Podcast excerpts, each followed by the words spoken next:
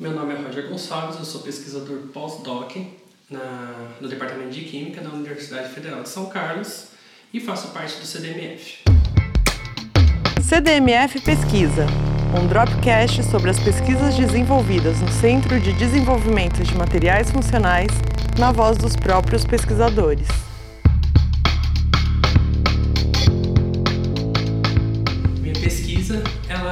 Ela se baseia em, em dois dispositivos que funcionam muito bem separados: células solares e baterias de fluxo. É, dispositivos solares ou células solares, eles captam energia solar para transformar em energia elétrica. Enquanto baterias de fluxo funcionam com baterias normais que a gente tem no nosso celular ou dispositivos a pilha.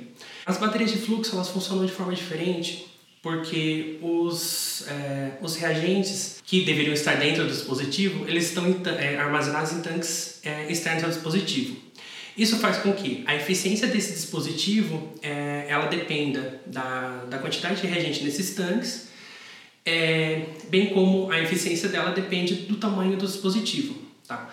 Esses dispositivos eles são mais baratos. Por quê? As células de fluxo elas podem ser bem pequenas e os tanques grandes. Então a gente tem baterias de fluxo que duram muito tempo e são mais baratas, porque a parte cara do dispositivo, por assim dizer, é, ela é diminuta.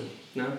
A minha pesquisa, então, ela visa em juntar esses dois tipos de dispositivo num dispositivo só. Esse dispositivo ele, ele vai possuir um, uma parte fotoativa que vai captar energia solar durante o dia, fornecer energia, energia elétrica. E à noite eu consigo fornecer energia de forma contínua é, devido à parte bateria de fluxo desse dispositivo.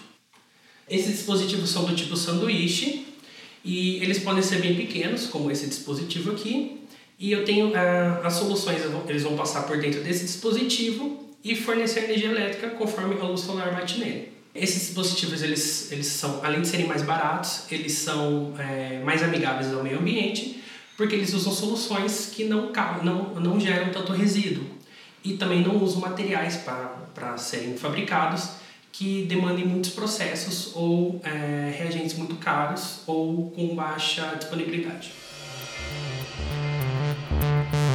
CDMF Pesquisa é uma produção do Laboratório Aberto de Interatividade para a Disseminação do Conhecimento Científico e Tecnológico, o LAB, e do Centro de Desenvolvimento de Materiais Funcionais, o CDMF. Saiba mais.